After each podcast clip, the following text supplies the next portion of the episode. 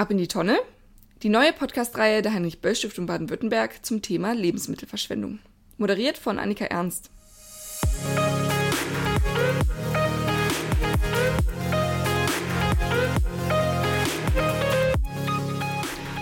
Hallo und herzlich willkommen zu einer neuen Podcast-Reihe der Heinrich-Böll-Stiftung Baden-Württemberg. Ich bin Annika Ernst, Praktikantin der Stiftung und in meinem Podcast dreht sich alles um das Thema Lebensmittelverschwendung. Hier erfährst du nicht nur, wieso Lebensmittelverschwendung ein hochpolitisches Thema ist, sondern auch, wo es bereits LebensmittelretterInnen gibt und wie auch du aktiv gegen Lebensmittelverschwendung vorgehen kannst. Außerdem möchten wir der Landesregierung in Baden-Württemberg so richtig auf den Zahn fühlen und uns der Frage widmen, ist es wirklich berechtigt, die Verantwortung für Lebensmittelverschwendung allein privaten Haushalten zuzuschieben? Oder sollte nicht auch die Politik bessere Rahmenbedingungen setzen?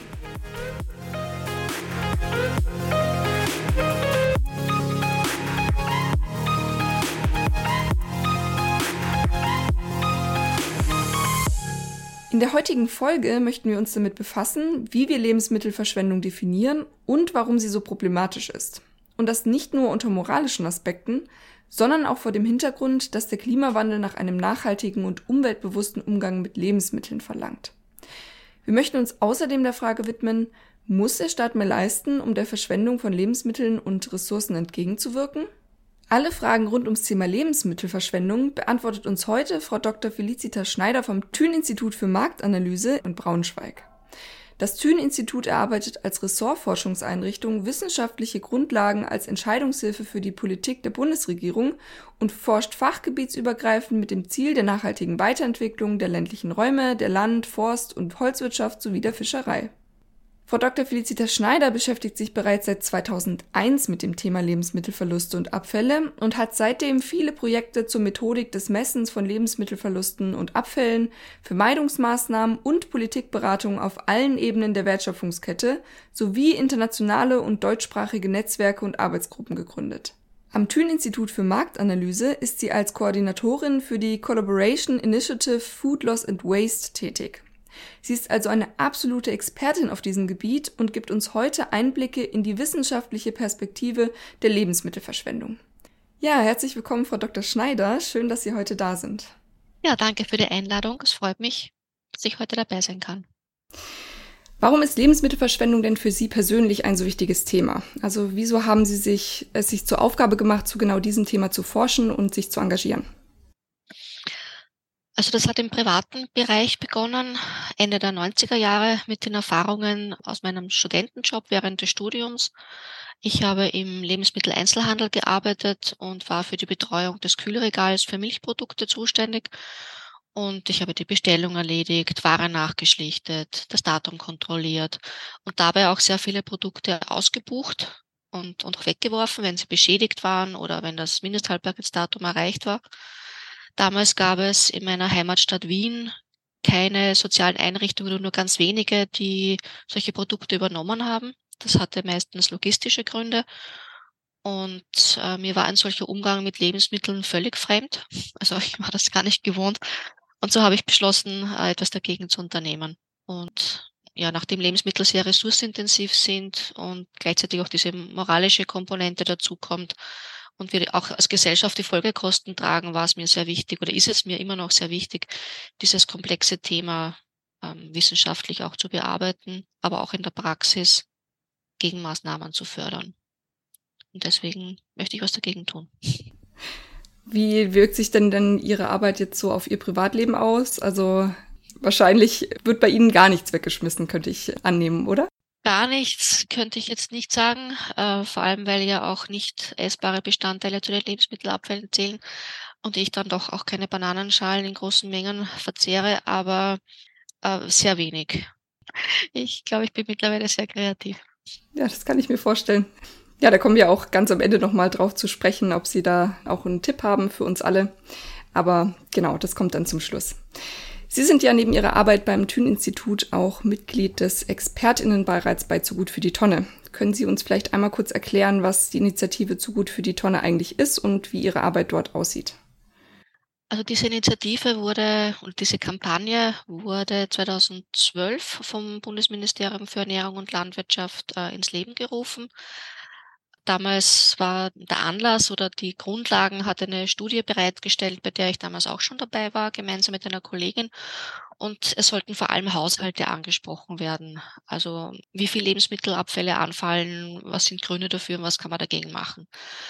Äh, seit 2019 gibt es auch eine übergeordnete Strategie, äh, die auch von dieser Zu gut für die Tonne Kampagne in der Praxis umgesetzt wird mit Maßnahmen und Materialien, die bereitgestellt werden.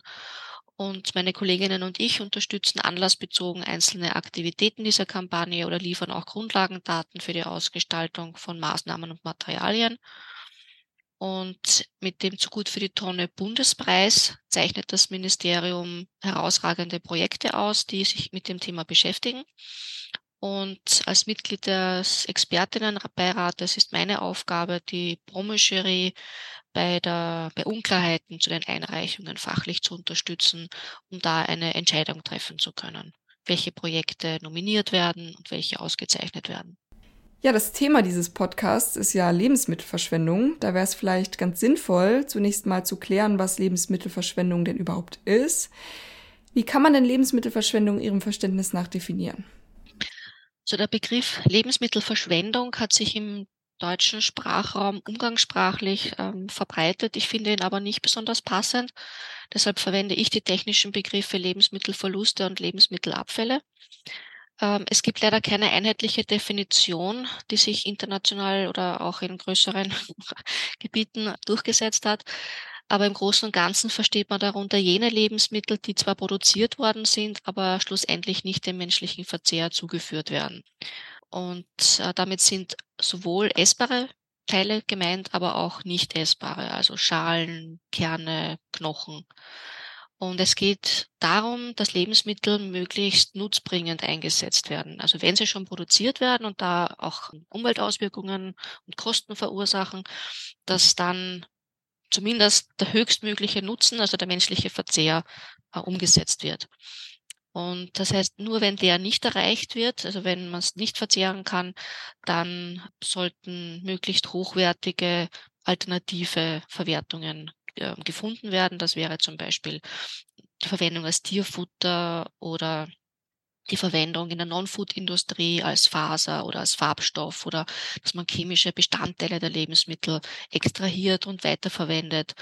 Und auch nur wenn das nicht möglich ist, dann zumindest die Herstellung von Kompost oder Biogas. Und erst wenn das alles nicht möglich ist, dann äh, eine Entsorgung über die Verbrennung, geordnete thermische Verwertung. Ja, es gibt ja sehr unterschiedliche Angaben dazu, wie viele Lebensmittel jetzt letztendlich jährlich verloren gehen oder verschwendet werden. Und das Bundesministerium für Ernährung und Landwirtschaft spricht beispielsweise von circa 11 Millionen Tonnen Lebensmittelabfällen. Und eine Studie des WWF aus 2015 geht von 18 Millionen Tonnen aus. Das ist ja schon ein erheblicher Unterschied. Wie kommen diese Unterschiede denn überhaupt zustande? Ja, das liegt vor allem an den unterschiedlichen Definitionen je nachdem, wie eng man den Begriff Lebensmittelabfall äh, wirklich äh, nimmt, ob man den juristisch definiert, so wie die Zahlen, die das BML veröffentlicht hat, also das Ministerium veröffentlicht hat, die orientieren sich an der EU-Definition und die ist sehr juristisch motiviert, während die Studie des WWF und auch andere Studien äh, eine eigene weitergefasste Definition äh, verwenden, die eher so eine Blick aus der Ressourcenverwendungssicht hat. Und zudem unterscheiden sich auch, wenn man jetzt gezielt diese beiden Studien miteinander vergleicht, die Methoden, die verwendet worden sind, um das Aufkommen, also die Mengen an Lebensmittelabfällen zu berechnen oder zu schätzen. Und außerdem ist noch zu beachten, dass sich die Zahlen des BML auf das Jahr 2020 beziehen und die des WWF auf das Jahr 2015 oder eben davor als ich mich vorbereitet habe, war ich auch manchmal etwas verwirrt, weil es dann doch sehr unterschiedliche Zahlen gibt, je nachdem, äh, welche Studie man sich anguckt oder ja, was für einen Artikel man liest.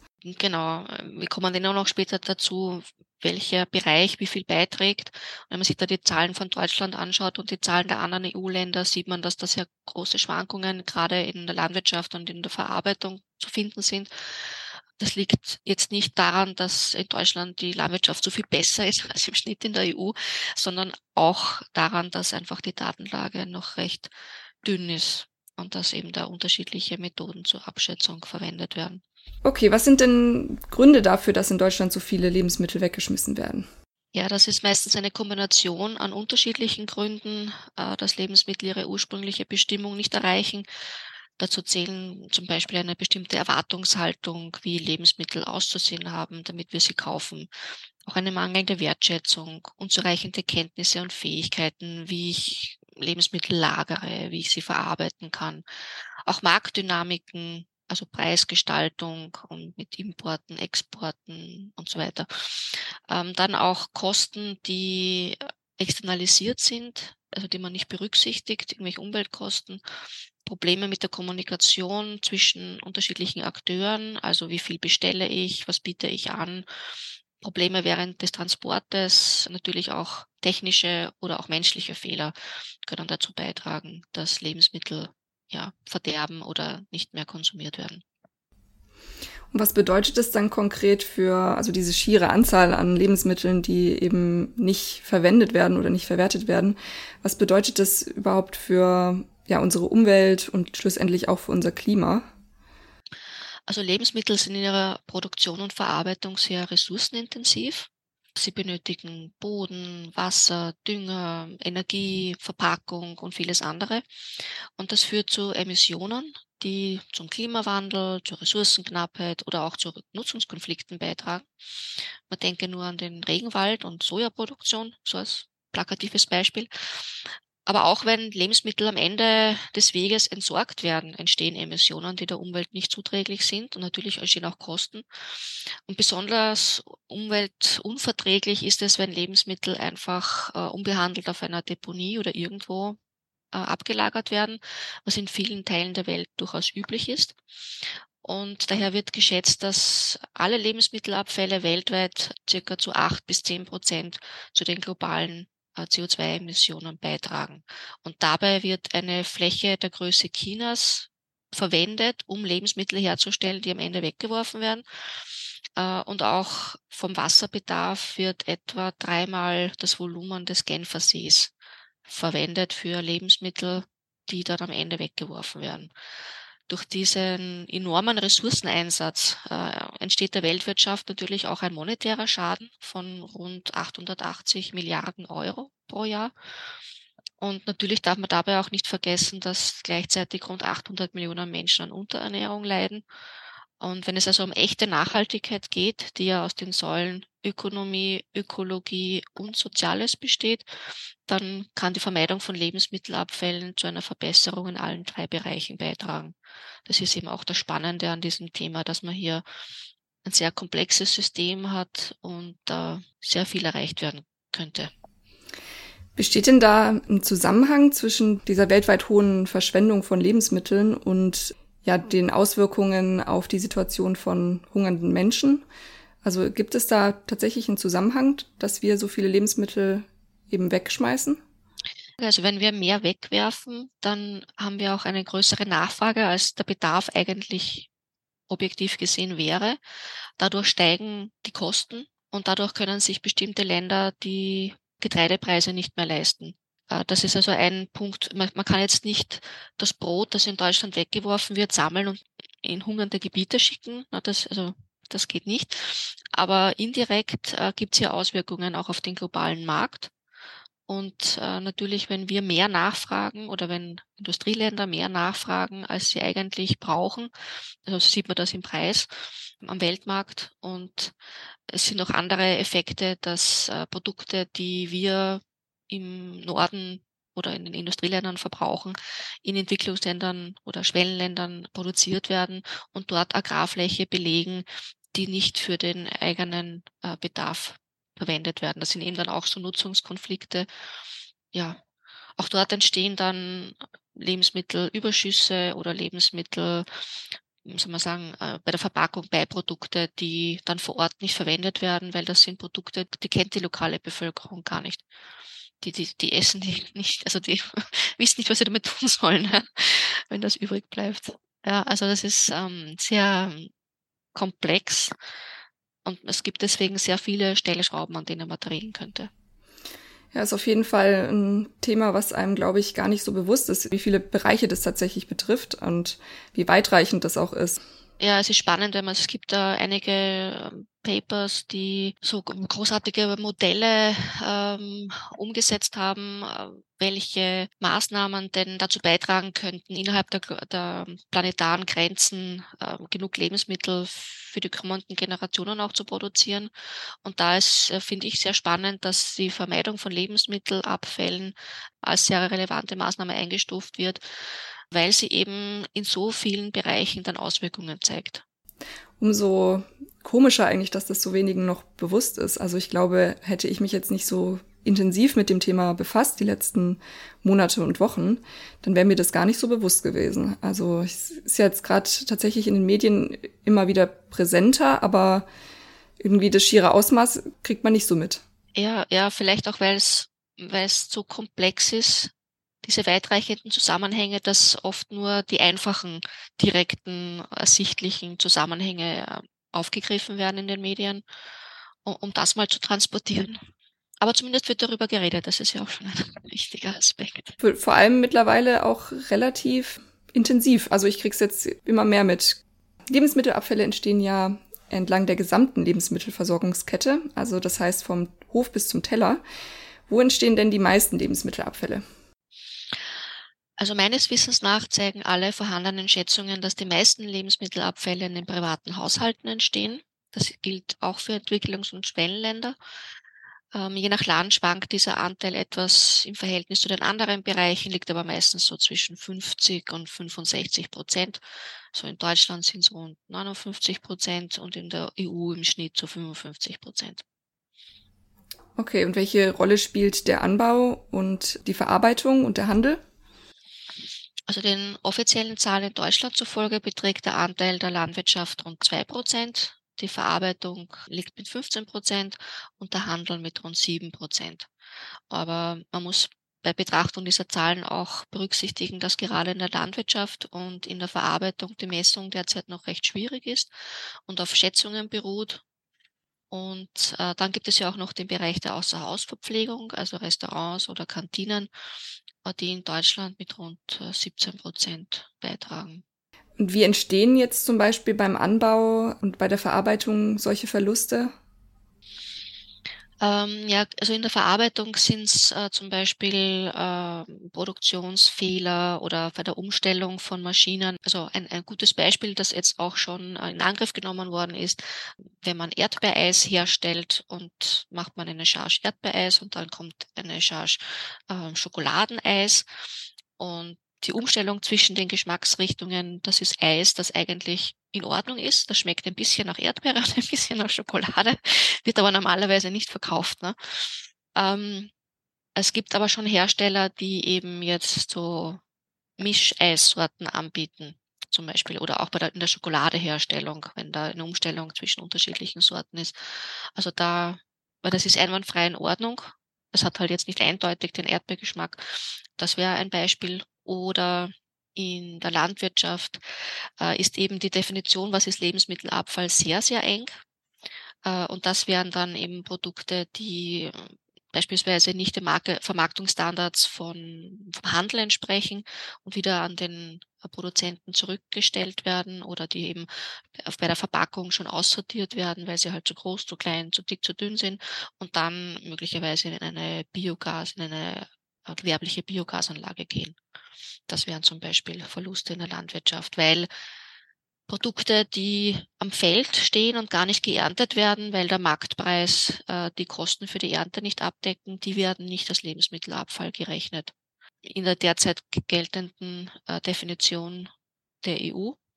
Und das ist auch ein Grund, wo viele sagen, ja, aber da habe ich ja schon Ressourcen reingesteckt in diese Lebensmittel, die sind fertig für die Ernte.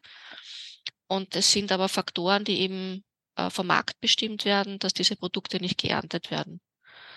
Und rein rechtlich werden sie nicht als Lebensmittelabfälle gezählt, aber aus Ressourcensicht sagt man, naja, ist aber auch nicht sehr schlau. Ne? Mhm. Es musste ja trotzdem angebaut werden und es ist ja trotzdem gewachsen. Ja. Das heißt, es kommen Lebensmittel nicht in den Handel, einfach weil sie dem Standard nicht entsprechen. Beispielsweise, weil sie eben nicht schön genug sind und dementsprechend keine Abnehmer haben. Genau, zu groß, zu klein oder es gibt ähm, Äpfel mit Hagelschäden oder ähnliches, die halt dann zumeist nicht in den Handel kommen. Ja, welche Möglichkeiten gäbe es denn, um die Lebensmittelverluste und Abfälle zu reduzieren? Ja, die Optionen sind sehr vielfältig. Also das beginnt bei einem sorgsamen Umgang in der Lagerung und Zubereitung zu Hause. Also je nach Anforderung dunkel, kühl, in geschlossenen Gefäßen lagern. Auch eine angemessene Hygiene, also dass man nicht mit dem verschmutzten Besteck in der Frühstücksmarmelade herumfährt und sich dann wundert, warum die schimmlig wird in relativ kurzer Zeit. Die richtige Menge zuzubereiten oder aus den übrig gebliebenen Resten schmackhafte neue Gerichte zu kochen.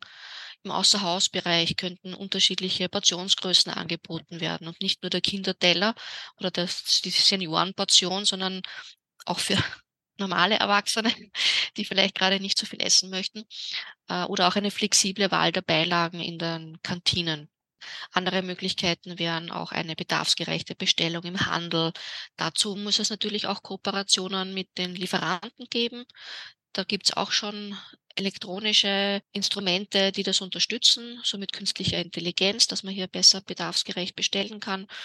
Auch äh, Kooperationen mit sozialen Einrichtungen oder mit äh, Foodsharing-Initiativen könnten ausgebaut werden. Und insgesamt ist natürlich unsere gesellschaftliche Erwartungshaltung auch zu hinterfragen, na, wie perfekt eben ein Apfel aussehen muss, damit wir ihn gerne essen. Und, und was wir bereit sind, auch dafür zu bezahlen. Also so eine Werthaltung und Erwartungshaltung, das könnte auch noch angepasst werden. 2015 wurden ja aufgrund der hohen Lebensmittelverluste in den Nachhaltigkeitszielen der Vereinten Nationen festgelegt, dass sich die Lebensmittelverschwendung bis 2030 halbiert haben muss.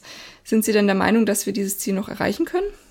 Also dieses zugegebenermaßen sehr ambitionierte Ziel bezieht sich ja in dieser Nachhaltigkeitsagenda auf die Ebenen Handel, Außerhausverzehr und die privaten Haushalte. Und ich bin ehrlich gesagt skeptisch, dass wir es in allen drei Bereichen in den nächsten sieben Jahren schaffen werden. Aber nach dem Motto Every Crumb counts, also jeder Krümel zählt, das ist ein, ein Slogan, der schon sehr, sehr, sehr alt ist, wird jede erfolgreich umgesetzte Maßnahme zu einer Verbesserung auch beitragen. Und es ist an uns allen Maßnahmen zu identifizieren, die uns diesem Ziel näher bringen und diese auch in der Fläche umzusetzen. Ich glaube, das ist auch noch das ähm, Erfolgsrezept. Es gibt so viele erfolgreiche Maßnahmen, aber wir müssen sehen, dass eben nicht nur für einen sehr kleinen Teil der Gesellschaft in der Umsetzung ist, sondern eben für, für alle. Ja, finden Sie nicht, dass sich die Verantwortung teilweise zu stark auf den privaten Verbraucher konzentriert? Also auch wenn in den privaten Haushalten die größten Lebensmittelabfälle entstehen, könnte doch die Politik zumindest in den anderen Bereichen der Wertschöpfungskette Rahmenbedingungen setzen, die die Verluste reduzieren. Also die nationale Strategie zur Reduzierung von Lebensmittelverschwendung basiert beispielsweise ja lediglich auf freiwilligen Branchenvereinbarungen. Ich weiß nicht, wäre es nicht vielleicht sinnvoller, wenn die Politik beispielsweise verbieten würde, dass Lebensmittel im Handel weggeschmissen werden? Ich bin jetzt auch kein Verfechter von Verboten. Ähm, ich glaube, dass wir flexibler äh, sind und mehr Innovationen auf den Weg bringen und ermöglichen, wenn man Anreize schafft. Natürlich kann man bei den freiwilligen Vereinbarungen, äh, könnte man noch mehr, mehr, mehr Gas geben, also mehr Druck machen oder mehr schneller in die Umsetzung kommen. Äh, keine Frage, aber ich glaube mit Verboten, ja, ich bin da nicht so der Fan davon. Es gibt so viele Nachteile, äh, die auch international äh, bei den bestehenden gesetzlichen Regelungen, wo es um Verbote geht, auch zu sehen sind, wo ich mir denke, naja, da könnte man es vielleicht eleganter lösen. Zum Beispiel in Frankreich, wo die verpflichtet sind, die Lebensmittel abzugeben. Also davon sind Sie nicht so der Fan? Das reißt mich nicht vom Hocker, nein. Weil die Mengen, die gespendet werden an soziale Einrichtungen, zwar gestiegen sind, aber die Qualität ist gesunken, äh, weil natürlich mit der Befürchtung oder mit dem, mit der Konsequenz, dass wenn ich nicht alles weitergib, was noch genießbar ist, das kann man sagen, ja, was ist genießbar? Wer entscheidet das? Die ungelernten, ständig wechselnden Kräfte, die im Supermarkt arbeiten, sind jetzt nicht so gut qualifiziert, äh, um das zu entscheiden und die geben sicherheitshalber auch das schon ein bisschen Schimmlige weiter. Und die sozialen Einrichtungen müssen damit Freiwilligen das aussortieren, das auch noch entsorgen und transportieren, haben mehr Aufwand. Also ja, ist es nicht ganz so gut. Ähm, da wären Anreizsysteme aus meiner Sicht äh, wesentlich eleganter. Okay. Heißt es, Sie sind mit den Maßnahmen, die es derzeitig gibt, um dieses Nachhaltigkeitsziel zu erreichen, zufrieden? Also finden Sie das ausreichend? Also es gibt viele Maßnahmen. Ähm, ich würde mir wünschen, dass politische, rechtliche und gesellschaftliche Rahmenbedingungen geschaffen werden und dass diese Maßnahmen attraktiver gemacht werden, erleichtert werden, die Umsetzung erleichtert wird äh, und auch die Umsetzung schneller erfolgen kann. Dabei ist sowohl die Politik gefordert als auch die einzelnen Akteure. Das heißt, es muss da eine gute Kooperation geben und da, glaube ich, gibt es noch viel Potenzial, das man ausschöpfen könnte. Okay, ähm, gibt es denn da konkrete Dinge, die Sie nennen können? Also was müsste die Politik denn ändern?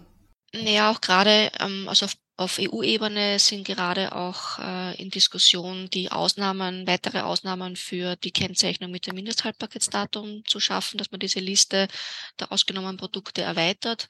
Äh, es wurde jetzt auch gerade das Mindesthaltbarkeitsdatum, die Frist für die Eierkennzeichnung wurde ja auch angepasst. Es wäre auch notwendig, dringend notwendig aus meiner Sicht, dass man geltende rechtliche Rahmenbedingungen in ihrer Interpretation harmonisiert. Ähm, man sieht, dass die Weitergabe von Lebensmitteln zum Beispiel in bestimmten Regionen in Deutschland leichter möglich ist als in anderen, wo ich mir denke, naja, da gibt's auch, das Lebensmittelrecht ist das Gleiche. Ähm, eben auch äh, steuerliche Anreizsysteme zu schaffen für nachhaltiges Handeln, ähm, auch die tatsächlichen Kosten mehr zu berücksichtigen, äh, was dann auch schon automatisch dazu führen würde, dass man eher auf die bessere Nutzung höherwertige Nutzung äh, geht, als auf die Entsorgung. Den Austausch zwischen Akteuren zu fördern, da sehe ich gerade auf regionaler und lokaler Ebene viel Handlungsbedarf bei den äh, Gemeinden und Kommunen. Äh, natürlich aber auch mit gutem Beispiel voranzugehen. Gerade in der Politik gibt es ja viele Bundes- oder Landeseinrichtungen, die da sehr viel umsetzen können. Und ich glaube auch wichtig ist, dass Unterstützen von sozialen Normen, die eben dem Wegwerfen von Lebensmitteln entgegenstehen. Also dass es, dass es uncool wird, Lebensmittel wegzuwerfen. Und ähm, das entwickelt sich jetzt gerade auch so, aber das könnte man noch äh, unterstützen mit Maßnahmen. Ja, es gibt ja schon äh, einige, die sich zur Aufgabe gemacht haben, Lebensmittel zu retten ähm, oder auch Lebensmittel zu spenden. Was halten Sie denn von Initiativen wie Foodsharing oder was halten Sie von der Tafel oder nachhaltigen Unternehmen wie Too Good To Go? Und da gibt es, glaube ich, auch noch einige andere, die gegen diese, diesen Verlust von Lebensmitteln vorgehen. Genau. Also ich finde äh, diese Initiativen sehr wichtig für die Bewusstseinsbildung einfach damit äh, auch Personen, die sich jetzt vielleicht nicht aktiv mit dem Thema beschäftigen, auch zufällig dann mal im Supermarkt oder im Restaurant äh, mit dem Thema in Kontakt kommen und denken, was ist das jetzt? Das ist so, weil ich oft auch gefragt werde, naja, was bringen die denn jetzt in der Menge? Also ist das denn sichtbar, das, was da gerettet wird? Ich beschäftige mich jetzt seit 22 Jahren mit dem Thema und ich denke, ja, mittlerweile ist es schon auch eine relevante Menge, wenn man die alle zusammennimmt. Und äh, vor allem, weil es auch hier weitere Unternehmen gibt, die wirklich auch Business Cases darstellen. Also Initiativen, die auf privater Basis getragen sind, sind ja immer nur so gut, wie eben die Freiwilligen Zeit haben oder Möglichkeiten haben, sich da auch zu engagieren. Ähm, bei Unternehmen sagt man, ja, das könnte ja dann auch was sein, was eben langfristig auch wirklich ähm, Auswirkungen hat. Wobei die Tafeln gibt es in Deutschland, glaube ich, seit Anfang der 90er Jahre wo man vielleicht aufpassen muss, ist, dass man sich darauf verlässt, dass die Zivilgesellschaft äh, Aufgaben übernimmt, die ja vielleicht auch Aufgaben sind, die der Staat eigentlich übernehmen sollte. Und ich finde die Tafeln sehr wichtig. Noch besser wäre es, wenn wir die Tafeln gar nicht brauchen würden. Und in, in jeglicher Hinsicht. Ja, genau. Und deswegen äh, liegt es ist ja nicht nur, dass ähm, hier Lebensmittel weitergegeben werden, sondern das wird ja an Leute weitergegeben, die irgendwie durch den Rost gefallen sind. Und da müsste man eben nicht sagen, ach, das ist ja kein Problem, weil ich kriege eh Lebensmittel von den Tafeln. Also das sind auch ganz andere Themenbereiche, die da mit reinspielen. Und ich glaube, da gibt's noch auch einiges an, an äh, Aufholbedarf, wie man mit solchen Initiativen umgeht. Ähm, und äh, Foodsharing sehr toll, dass sich das äh, quasi auch aus diesen Containern in einen rechtlich, äh, in einen rechtlichen Rahmen entwickelt hat, äh, der, der in Ordnung ist. Und ich glaube, in diese Richtung müsste es auch weitergehen, weil es ist nie möglich, alle Lebensmittelüberschüsse zu vermeiden. Es wird immer Lebensmittelüberschüsse geben und es wird immer Lebensmittelabfälle geben. Und da muss man sich überlegen, was man damit tut.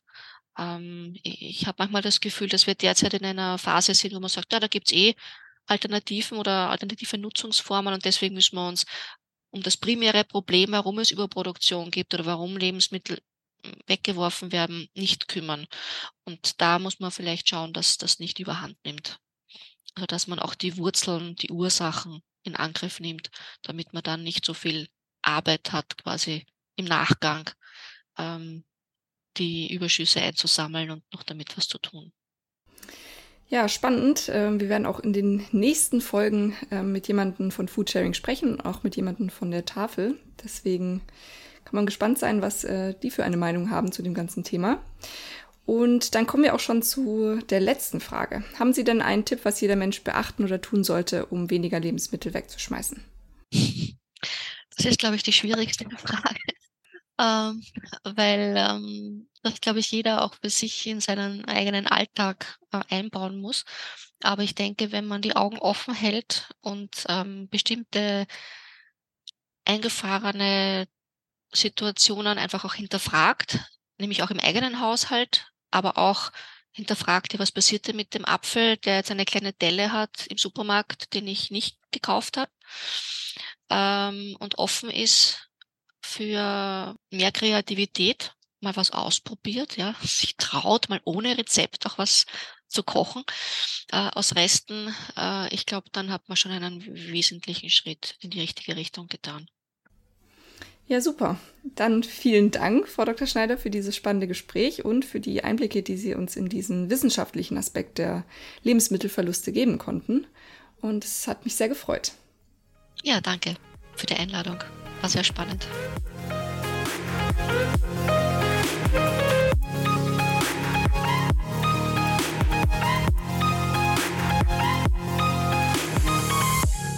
Zusammenfassend können wir sagen, dass das ganze Thema Lebensmittelverluste und Lebensmittelabfälle sehr komplex ist und auch nicht immer einfach zu verstehen.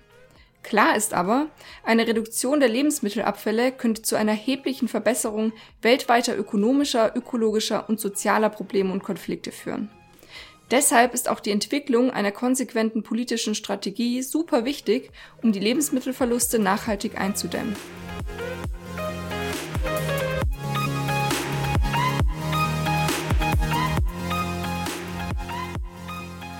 Und das war's auch schon mit unserer ersten Folge. Du möchtest mehr über das Thema Lebensmittelverschwendung erfahren?